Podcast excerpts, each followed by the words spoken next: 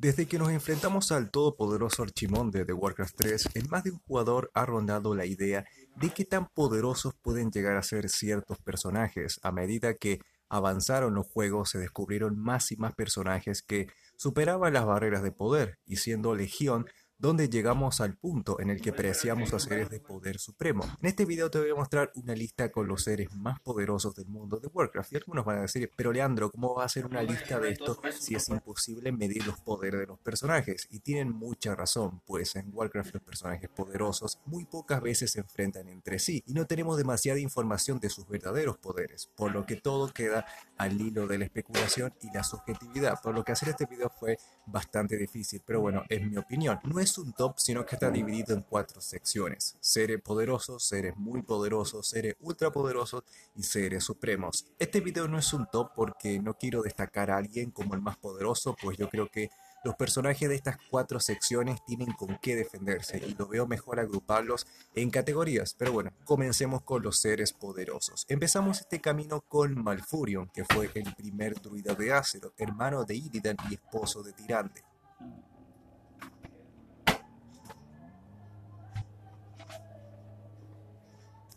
A través del liderazgo de Malfurio, los elfos nocturnos pudieron detener la primera invasión de la Legión, convirtiéndose en el archidruida más grande del mundo.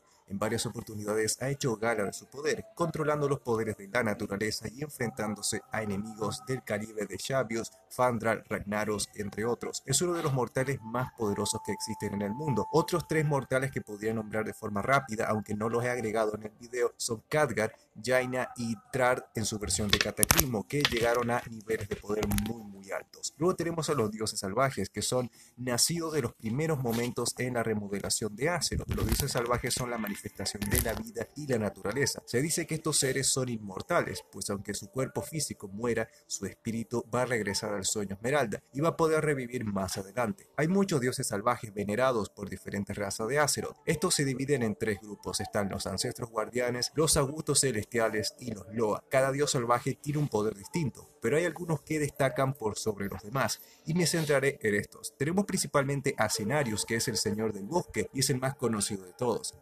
¿Quién osa profanar esta antigua tierra? ¿Quién osa desafiar la ira de Cenarius y de los elfos nocturnos? Recordaremos este papu cuando nos destrozó nuestros campamentos orcos en Warcraft 3. Cenarios es el hijo de Elune y Malor, y fue quien instruyó a Malfurion en el druidismo. Fue fundamental también para la resistencia elfa en la Guerra de los Ancestros, utilizando sus poderes sobre la naturaleza para acabar con los demonios. En esta misma guerra se enfrentó a Manoroth en un duelo mano a mano, y en los años siguientes Cenarius curó los bosques hasta la llegada de los orcos. El semidios no lo recibió de la mejor manera y arrasó sus bases, obligándolos a tomar la sangre del demonio para aumentar su poder y así derrotarlo. Otros dioses salvajes serían Agamagan, Ashemain, Goldrin, Malor, los cuatro gustos celestiales, Ursol y Ursol. Del lado de los Loas, si bien todos son poderosos, destacaría más a Hakar el cazador de almas, ya que demostró tener más potencial sobre los otros Loa. Un ejemplo de esto es su sangre fue suficiente para enloquecer a los dragones verdes. En esta categoría también agregaría a Rukma, la diosa del sol, que si bien no sabemos si es una diosa salvaje, podemos presumir que sí, ya que comparte muchas características con estos.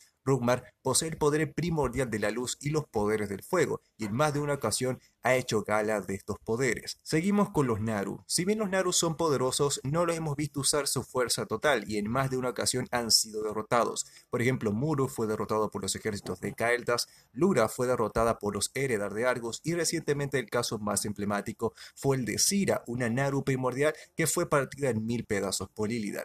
Pero que esto no los engañe, porque hay casos donde los Naru pueden ser muy fuertes, tales como Adal, que se dice si desatara toda su furia podría destruir ciudades enteras, o el caso de Ture, que se enfrentó a Dimensios, que era un eco de un señor del vacío. Galacron, este terror alado vivió en Azeroth hace miles de años, y fue un protodragón normal, pero algo provocó que su cuerpo se deformara y se transformara en un dragón que devoraba a los demás. Con cada presa que devoraba se hacía más grande y más fuerte además de que sus víctimas revivían como dragones no muertos. Incluso el propio guardián titánico Tyr perdió su brazo ante Galacron, solo con el esfuerzo de los cinco protodragones, Alestraxa, Isera, Máligos, Nectarion y Nosdormu, se lo pudo derrotar. Chromatus. Este personaje no ha aparecido en el juego, pero es nombrado en la novela Tral, El Crepúsculo de los Aspectos. Este dragón fue el único dragón cromático formado con éxito y cada una de sus cabezas cuenta con el poder de cada vuelo de dragones. Por ejemplo, su cabeza de bronce pudo atacar con arena. Este horror viviente se enfrentó a todo el vuelo azul y los hizo retroceder. Solo con la unión de Tral y todos los aspectos se lo pudo detener pero no matar, ya que todos los intentos para destruir su cuerpo fracasaron. Este dragón era tan poderoso que se temía que fuera revivido en el futuro, por lo que los dragones lo encerraron en una cámara del Nexo, donde reside hasta el día de hoy. Cálmate, príncipe Artas. Soy Tichondrius. Como Malganis soy un señor del terror, pero no soy tu enemigo. Tichondrius, en mi top 3 de señores del terror más fuertes colocaría a Balnazar, a Ultales y en primer lugar a Tichondrios, en mi opinión el señor del terror más fuerte de todos. En el caso de Tichondrios fue el líder de los Narresen y uno de los agentes más importantes de la Legión. Participó en las tres invasiones de la Legión en Azeroth y si bien fue derrotado, se necesitaron de poderosos artefactos para enviarlo al vacío abisal. En la primera guerra Tichondrios se enfrentó a Hun Alta Montaña, quien lo derrotó gracias a el arma bendecida por el dios Aira. Y en la segunda oportunidad fue derrotado por Illidan, quien tuvo que recurrir de buena manera a los poderes de la calavera de Gul'dan, ya que Tichondrios era muy poderoso. Este Narresin tenía poder sobre la plaga, sobre los demonios, podía invocar infernales, invocar enjambres y desatar ataques de magia vil.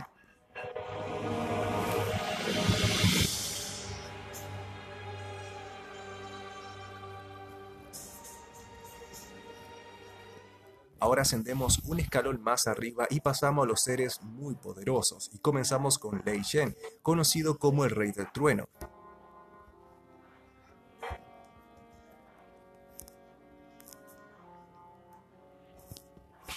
Fue un Mogu que tras ver las disputas de su raza decidió buscar al guardián titánico Ra para pedirle explicaciones. Lei Shen encarceló a Raden y robó sus poderes sobre las tormentas y tomó el control del poder que quedaba de Amantul, convirtiéndose en un ser muy poderoso. Con este poder, el Rey del Trueno unió a todas las tribus Mogu y se convirtió en el primer emperador de estos, guiando sus ejércitos en la conquista de toda Pandaria. Ni siquiera los augustos celestiales pudieron frenar el devastador poder del Rey del Trueno.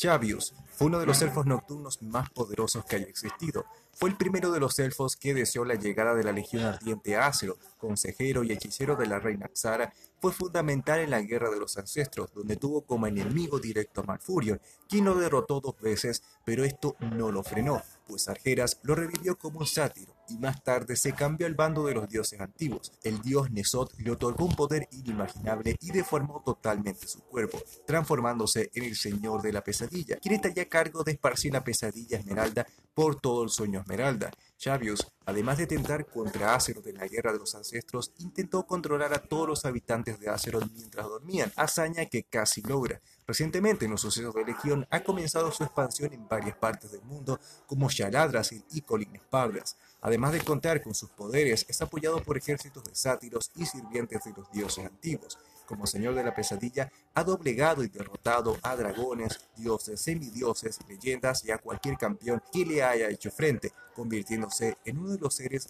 más peligrosos de la historia.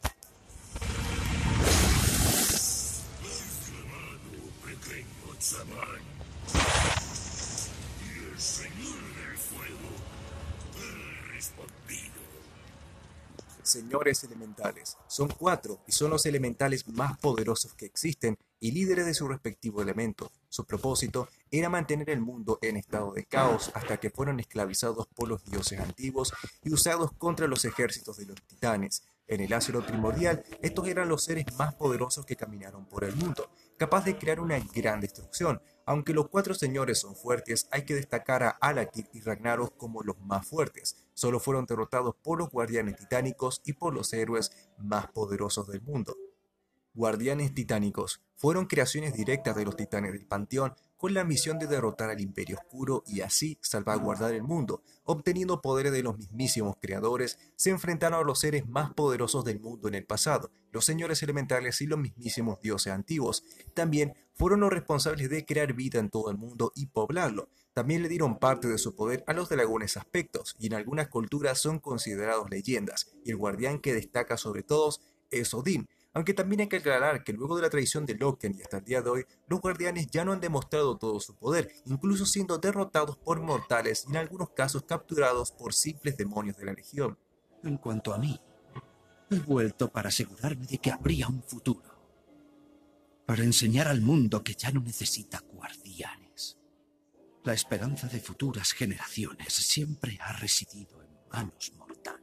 El guardián de Tirisfal fue un campeón mortal encargado de luchar en secreto contra los agentes de la Legión Ardiente que hubieran quedado en Azeroth luego de la Guerra de los Ancestros. Estos magos eran imbuidos por el poder del concilio de Tirifal, aumentando sus poderes inmensamente, y durante siglos se encargaron de luchar contra los demonios de la Legión. El poder de un guardián era extremadamente superior al de todos los magos comunes, y los dos más conocidos fueron Aewin y su hijo Medivh. Ambos tuvieron papeles muy importantes en la historia, por ejemplo, a Ewin se enfrentó y derrotó al mismísimo Avatar de Sargeras.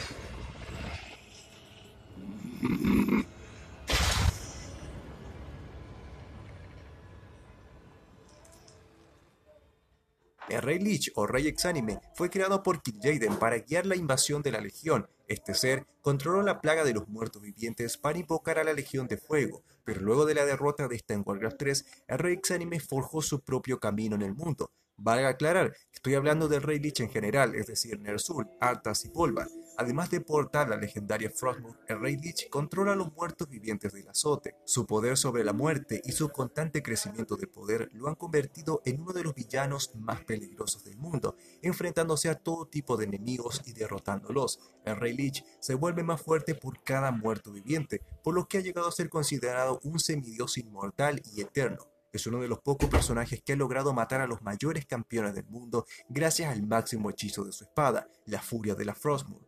Murmur. Este personaje lo hemos visto en la mazmorra del laberinto de las sombras, pero a lo que nos enfrentamos en esta mazmorra fue solo un eco. Se sabe muy poco de esta entidad, y lo poco que hay está detallado en el Códice de Sangre, un libro que usaba el Consejo de las Sombras. Aquí se explica que Murmur se formó en una dimensión en los primeros momentos del universo, y su poder era tan grande que al susurrar destruía mundos enteros. Un mortal, al escuchar su susurro, se volvería completamente loco, y los orcos trataron de invocarlo en Kingdom, pero el ser era tan poderoso que toda la estructura fue destruida. No hay más información de este personaje, pues las demás páginas del libro no se pueden leer.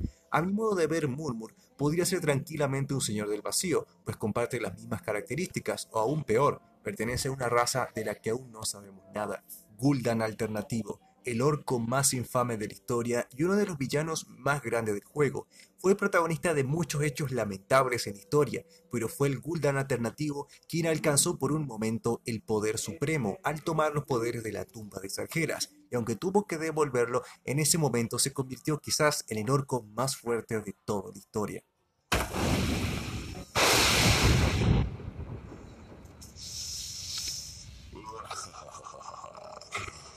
Ahora estoy completo.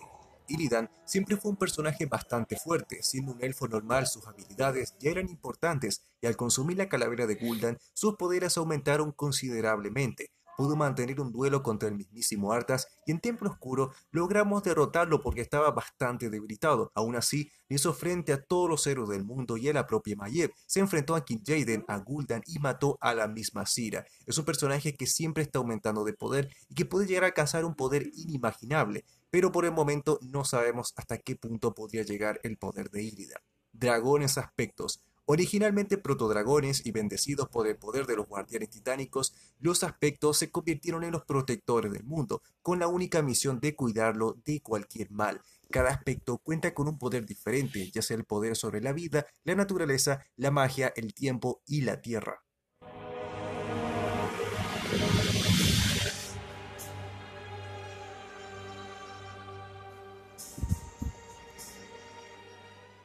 Subimos un escalón más alto y pasamos a los seres ultrapoderosos. La reina Xara. Originalmente una elfa nocturna, la reina Xara fue la líder de los elfos hace 10.000 años. pieza clave de la Guerra de los Ancestros, y en aquel momento ya era considerada una de las mortales más fuertes del mundo, y tras el hundimiento fue transformada en Naga, recibiendo poder de los mismísimos dioses antiguos. Con la suma de tantos poderes, la convierten en una enemiga temible, que ha aparecido poco en el transcurso de WoW, pero que próximamente contemplaremos todo su poder.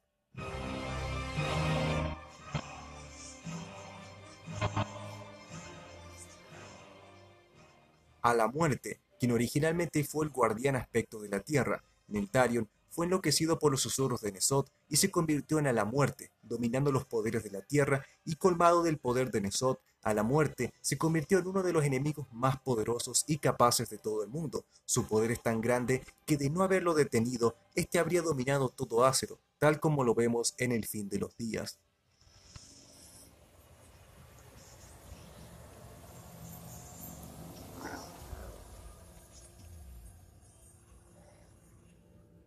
Archimonde y Kil'jaeden. Estos dos personajes desde siempre han sido considerados extremadamente fuertes, siendo Archimonde el de la fuerza bruta y Kil'jaeden el de la estrategia. Ambos recibieron sus poderes de sarjeras y se convirtieron en la perdición de cientos de mundos. En sus dos presentaciones en Azeroth nos llevaron al límite para derrotarlos. En el caso de Archimonde hay pruebas suficientes de su poder, mientras que a Kil'jaeden, de no haberlo detenido a tiempo en la Fuente de Sol, habría destruido todo el mundo dioses antiguos. A día de hoy no queda duda de que los dioses antiguos están entre los seres más letales de la historia. Originalmente creado para corromper un alma mundo, estos parásitos fueron esparcidos por todo el cosmos y tienen la facultad de corromper cualquier planeta que tocan, incluso creando vida en ellos y levantando enormes imperios. Dominando los poderes del vacío, los dioses antiguos inducen a la locura a sus enemigos y solo fueron derrotados por los mayores campeones del panteón. A pesar de estar encerrados, ha logrado corromper a muchas criaturas y moldear decenas de eventos catastróficos para Azeroth.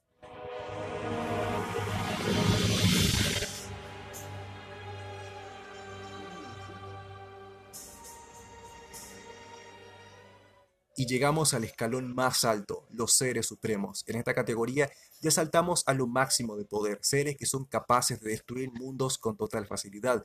Empezamos por los titanes, que son una raza de seres cósmicos de tamaño planetario que dominan los poderes de la magia arcana siempre han sido considerados los creadores y dadores de vida por todos los planetas del universo, y su poder es supremo, a tal punto de poder matar dioses antiguos, matar planetas y matar ejércitos de demonios con total facilidad. En esta categoría también entraría Argus, quien fue capaz de matar a todos los campeones de Azeroth y doblegar al panteón.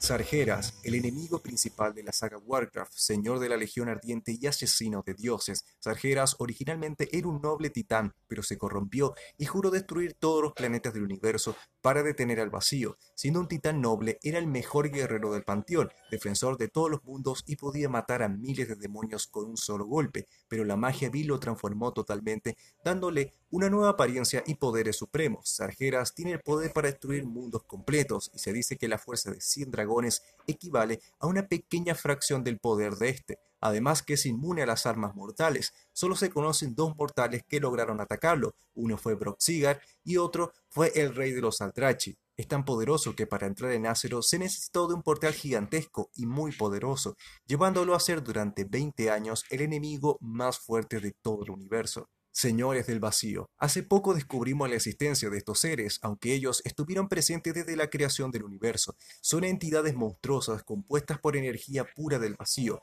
habitan fuera de los límites de la realidad y son los creadores de los dioses antiguos, y son tan poderosos que para manifestarse en el universo necesitan consumir grandes cantidades de materia y energía. Aunque estos seres solo son nombrados en las novelas de crónicas, podemos constatar que su poder se extiende por todo el cosmos y el día que logren entrar en nuestro universo seguramente sea el fin de este. El Panteón Oscuro era el nuevo panteón que Sargeras estaba creando con las almas de los titanes capturados. El primero de ellos fue Agramar. Si Sargeras lograba pasar las almas de los titanes a nuevos cuerpos, habría nacido el Panteón Oscuro, y según sus propias palabras, no habría ninguna fuerza en el universo capaz de detenerlos. Titán Corrupto o Titán Oscuro. Este personaje hace nombre en crónicas y hasta el momento no se lo ha visto en el juego. Un titán corrupto es aquel que antes de nacer es corrompido por las oscuras energías del vacío. Quienes se encargan de esta tarea son los dioses antiguos que extienden sus parásitos por todo el planeta hasta hacerlo caer en un estado oscuro. Si un titán oscuro nace, no habría nadie en el universo capaz de hacerle frente,